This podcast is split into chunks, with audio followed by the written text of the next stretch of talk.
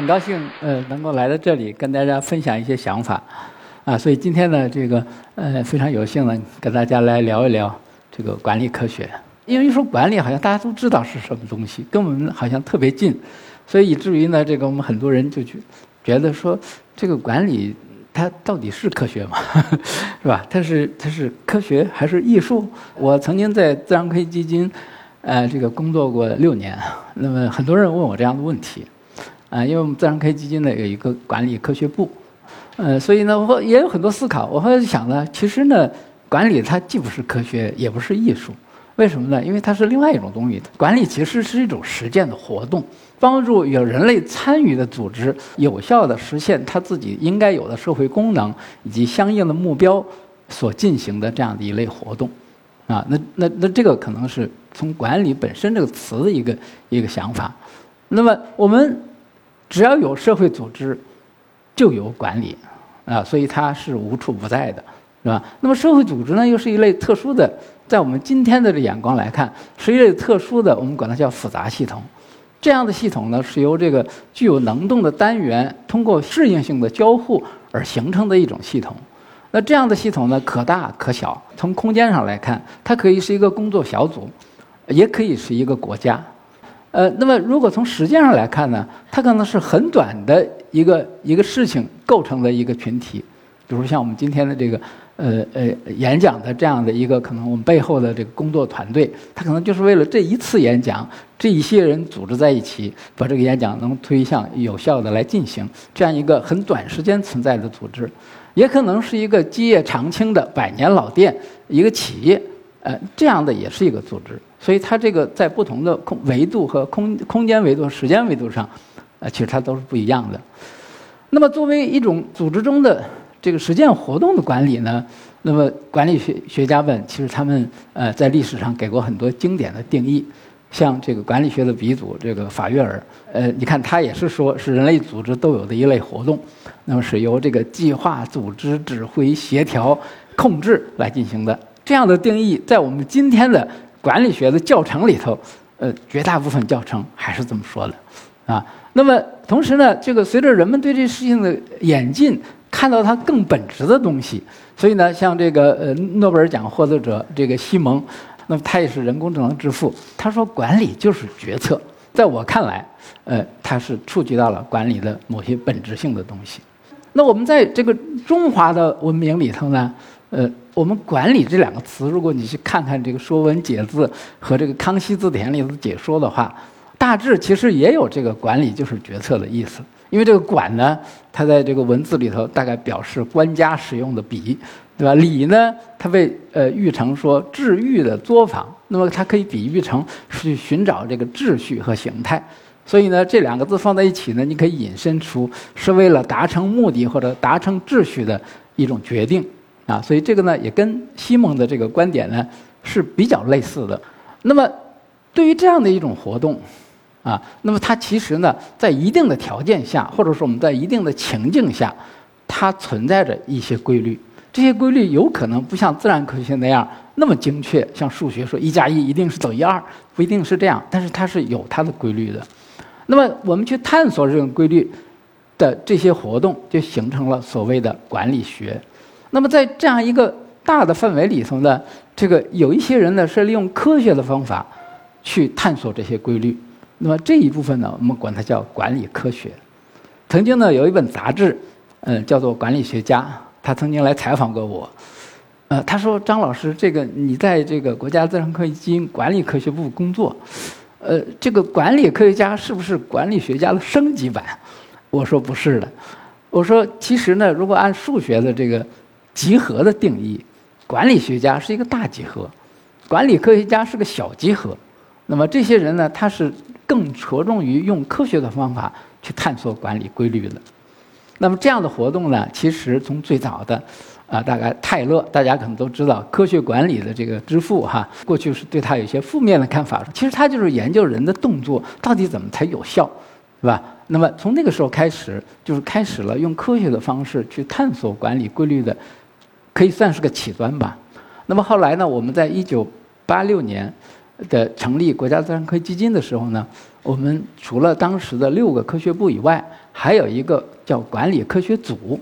在九六年把它变成了管理科学部。那么第一任的主任呢，就是这个程思威先生。程思威先生当时就说呢，我们的管理学的学科基础呢，是可以看成有数学、经济科学和行为科学三部分组成的，那么共同的来支撑管理科学的发展。啊，这是大概这个管理科学的人一个一个态貌。那么对于管理这个活动规律的认知呢，它其实是随着人们的实践活动的不断丰富，以及我们认识这样活动规律的手段不断的这个发展而进行的。最早一开始呢，我们可能理解的是说，有一个最基本的假设，就是人是完全理性的，啊，这这是最基础的模型。所以最完美的呢，就是在经典的里里头的核心的问题，就是说管理者在给定的完全信息的情况下。和给定的条件下，那么通过调整组织里头各种可用的资源，来追求组织的这个目标的优化啊，那这个就是所谓的管理的最核心的问题啊。那么如果你把它用出一个数学公式表达呢，就是说，哎，我那个 F 就是我的这个目标，对吧？然后呢，它受到我投入的这个 X、T 的这些影响，在不同的时间点上，呃，它可能这个状态是不一样的。比如说未来，我们现在说，哎，我是二零这个五零年，我想达到一个什么东西，对吧？呃，那个那个大 T 就是我那个那个那个最终的时间。那在那个时间上，我去优化我的东西，是吧？那么这里头呢，你可以有很多的这个问题，对吧？就是你可以把它描述成一个单目标的，我这个 F 是一个单目标，对吧？比如说我的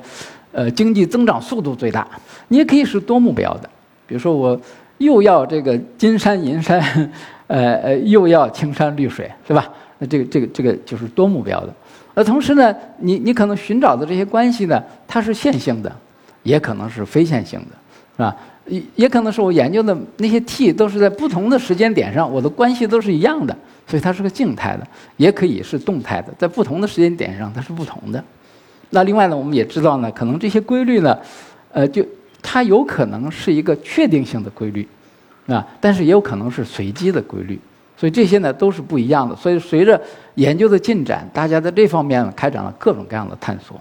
那么对于管理而言呢，如果说我真的能直接写出来这么一个很简单的看上去的数学公式，那这个就变成了一个数学的优化问题了。但是事实上呢，管理学探索里头呢，都是那些 F。以及这个 x 之间的这种关系，甚至 x 还是别的东西的函数的关系，那么那些呢都需要一一去探讨，甚至这些本身变量的测度的问题都成了新的问题。另外，当然所有的优化都是有约束的，呃，如果没有约束，随便这个使，那就没有优化的问题了啊。所以这些呢都是在管理学里头，这个呃从最基本的啊这个核心的问题以及它完美假设基础上进行的。但是人们也知道呢，说其实人不是完全理性的，我得到的信息也不是很充分的。那么在这个基础上的话呢，我上边那个公式里头有很多东西可能就变得比较模糊了，啊，那么呃，西蒙还是刚才那个德诺奖的这个呃获得者，呃，他说呢，人其实是有限理性的，我得到的信息有限，我处理信息的能力也是有限的，啊。而且我在追求我的这个目标的时候呢，我不一定要得到一个最优解，我只要满意解就 OK 了。呃，那么更进一步的话呢，那这个像卡尼曼，这是另外两位得诺贝尔奖的，他们的前进理论提出说，人在做决策的时候，他会有一些主观的东西。那么这些主观的东西，有一些我们可以把它表述出来，所以它有个所谓的主观的决策参考点的问题，做出来它新的一些东西，加入到我们前头那个模型里头去，就构成了一些。就有限理性下，或者是有行为偏差的情况下，我们的理论可能是什么样子？那下面上面这些还都是在理性的框架范畴之外，只不过理性是完全的还是部分的，啊？那么除了这个之外呢？可能人们的决策，我们大家可能都知道，有时候你的是很情绪化的，所以实际上那些呢是已经超出了理性范围之内的东西，啊？那么其实很早的，在这个一九二几年的时候，有一个有名的实验叫霍桑实验。对吧？那梅奥他应该是这个哈佛的教授。那么他通过这霍桑实验证明了，说实际上决定一个工厂的生产效率的东西呢，主要的还不是取决于它生产条件，而是取决于人们的情绪。而这种情绪呢，又是由人与人之间的这个关系来构成的。那这种东西呢，已经超出了理性的范围之外了。啊，那么因此呢，也就是说，在那个我的优化的那些 x 那些因素里边的话呢，可能还要包含一些类似于这样的东西。比如说我们在做股票的投资的时候，你不完全是基于你的你得到的信息来进行的，可能你有很多是情绪化的东西来进行的。所有的这些发展呢，都扩展了我们要考虑的那个 x 的那个向量本身，扩展了它的维度。同时呢，也扩展了它可以优化的区间。原来我们可能就只是希望它在一个最优的点上，现在可能说在某一个区间里头，我们觉得就 OK 了，你的目标就已经可以了啊。所以这些都是这个我们在演进的发展。比如说，举一个例子，这个是这个美国呃金融学会的会长，呃，他在这个二零二一年的这个美国科学院报上发表了一篇文章，提出来一个概念，叫做社交金融学。那他就是说呢，在这样的一种金融学里头，不是像我们原来想象的金融学的那些理论所表达的，而是说人们通过互联网空间互相的信息的沟通交流，以及这种形成的概念在传播中存在的偏差，形成了每一个不同的个体它的所谓的金融特性。然后呢，这些特性随着时间的演化，决定了他们的行为，最后所有人的交易行为撮合在一起。让我们看见了我们今天股票市场的价格，它的是它的动力学性质是个什么样子？这个在复杂性科学里头就变成一个演化的思想。呃，那么为什么呢？就是因为在这个时候，我们已经从简单系统跨越到复杂系统了。就是以前我们可能对于管理系统而言，我们只能观察到这个系统表象所看到的某些现象，来研究这些现象和那些现象之间的关系，进而建立管理理论。那么，随着人们的这个实践的这个不断的发展和我们的认识的手段的不断的发展，使得我们可以知道说，其实我们看到的组织所表现出来的形态，并不是光是我们表面上涌现出来的东西，而是需要我们看到底层为什么它能涌现出这些东西。其实它是由一个一个个体的行为经过交互而造成的。那这时候这种眼光就跟以前不太一样了。所以我们用一个。这个这个示意性的图，中间那个是我们看到的是真实的存在的世界，对吧？那么这个左边的这个呢，呃，它是说我们可能在过去的时候，我们只能看到这个世界的轮廓性的东西，啊，那么我就试图对这个轮廓去进行建模，然后来理解这个世界是什么样子的。这样的东西我去拟合啊，大概用个椭圆，我可能把它拟合出来。但是在复杂性科学里头的，我们世界是由这三个部分组成，以及它们之间相关的关系组成的。啊，那这时候我观测的时候呢，也大致能观测出来，呃，这三个东西，呃，可能不是那么准确，对吧？然后呢，那我就针对这三个东西以及它们之间的关系去建模，我就可能建出这么一个模型来认识这个世界。那我这模型其实也不一定呢很准，但是呢，从本质上它可能更接近于这个复杂世界的本质，啊，这是一种完全不同的这种思想，啊，那么像。在我们现实里头看到的三大费这个呃研究所，对吧？他们是呃国际研究复杂性科学重镇的一个地方。那么他最初呢，就是想说，哎，我复杂性科学的东西可以来描述我们看到的，比如说股票市场的情形，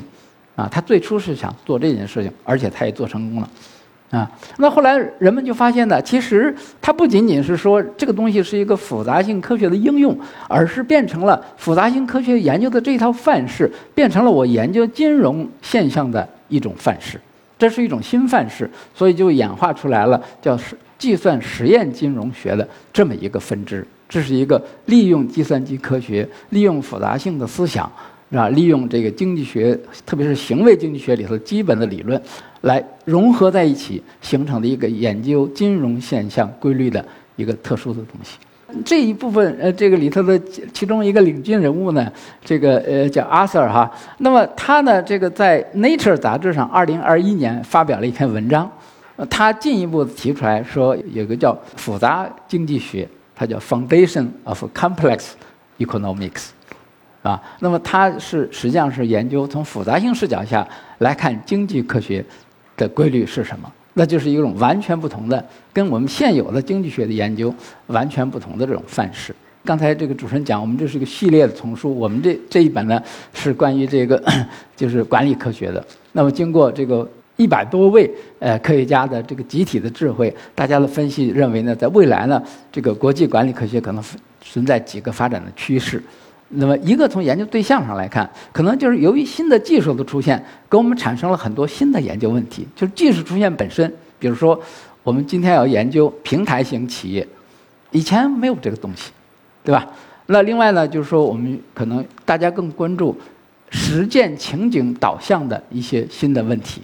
那么还有一个呢，就是要研究全球视角下的一些新的问题啊。那从研究方式来看的话呢，也是更多的数据驱动的。就我们刚才讲，你建立了那个 f 以及那个 x 是别的的东西的函数，那个函数不一定是数学上表达出来的，可能它就是一段这个 计算机程序，就是神经网络所表达的这样的一些关系。啊，那么另一个呢，就是 在研究方法上更多的学科交叉融合。刚才我举的这个例子，其实已经典型的展示了这样的问题。当然，国际合作也是非常重要的。啊，那么由于这样的一些新的发展的这个这个方向的话呢，使得我们在在未来的研究里头，可能第一呢，就是要突破这个标准性的一些假设。是吧？就是以前我们可能假设的都是比较理想化的，现在呢，可能有更多的这个可以突破这些假设到微观的层面来进行，并且这些东西呢，我们去可以测量了，是吧？呃，那么另一个呢，就是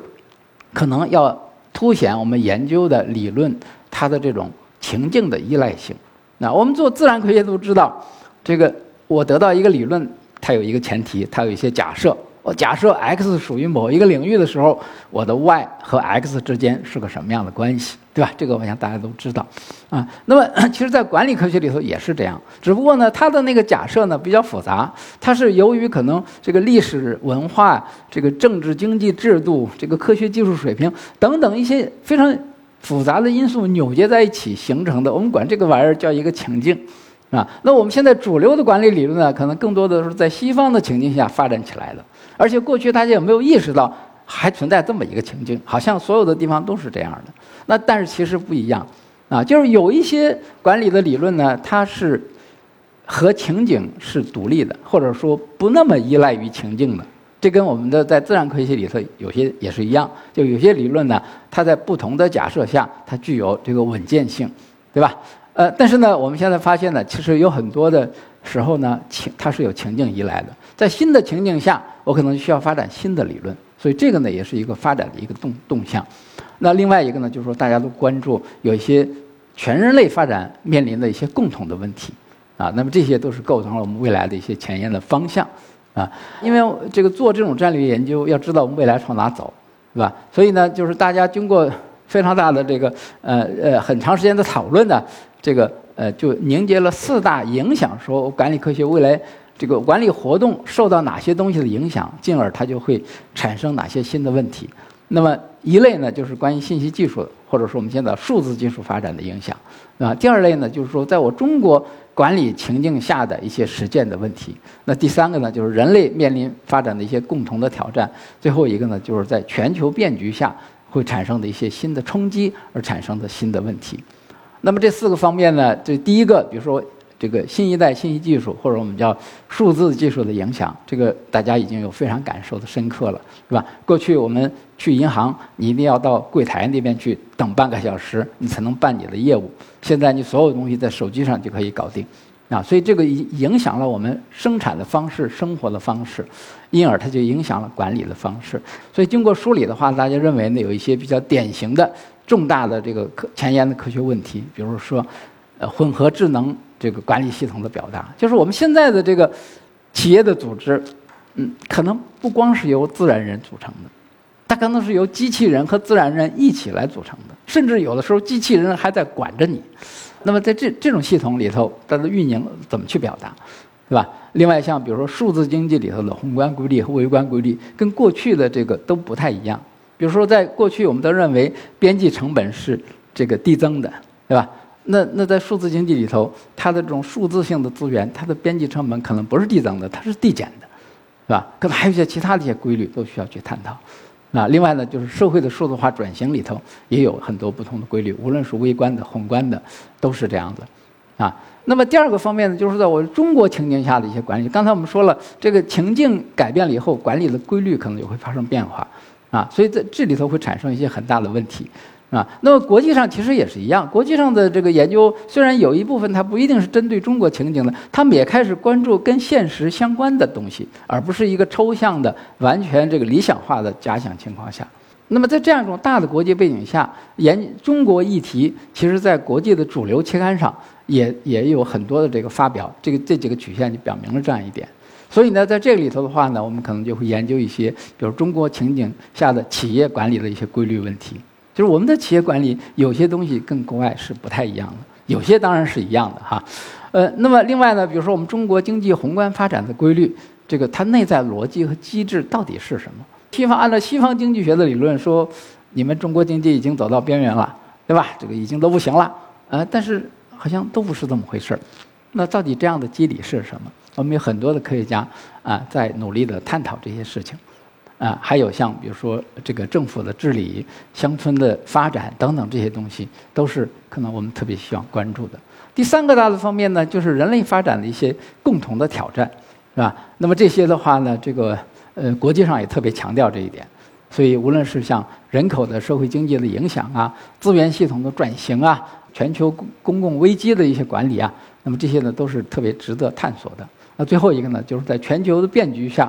这个我们现在的全球化的形式已经跟过去不一样了，呃，所以原有的理论的一些假设都不成立了。比如说我们以前说供应链，说哎我依赖于你，你来要依赖于我，那么可能现在这个这个链可能就要断了。对吧？以前我们说可以开放式的创新，那现在人家又要跟我们这个，呃，有一些很大的摩擦。当然，那我们可能有些事情，刚才我们讲了这个北斗导航系统，我们要完全独立自主的，啊，所以这些假设跟以前都不太一样了。那因此的话呢，在这样一种大的背景下，我们可能就需要做一些新的一些探索，比如说全球变局的风险管理问题啊，这个全球治理的这样的一些问题啊，可能都需要我们去解决。所以最后呢，我们总结一下，说如果从一九一一年开始，这个泰勒提出来科学管理，那么那个算是这个管理研究的这个科学化的起点的话，那么经过百余年的历史，其实呢，人们对于具有高度复杂性的社会组织里头的这种管理活动的规律呢，其实还没有完全认识清楚，啊，所以我们还需要很多的努力。啊，就像牛顿说的那样，他说：“我像是一个海边玩耍的孩子，时不时的为捡到一个更漂亮的贝壳、更光滑的石子而感到这个欢欣鼓舞。但是我也知道呢，在我面前其实面临的是一片更大的未知、它还有待于探索的真理的之海。所以我想呢，这这方面呢，还需要我们各位科学的爱好者，嗯，以及中间的这个管理科学的爱好者，大家的一起努力。啊，谢谢大家。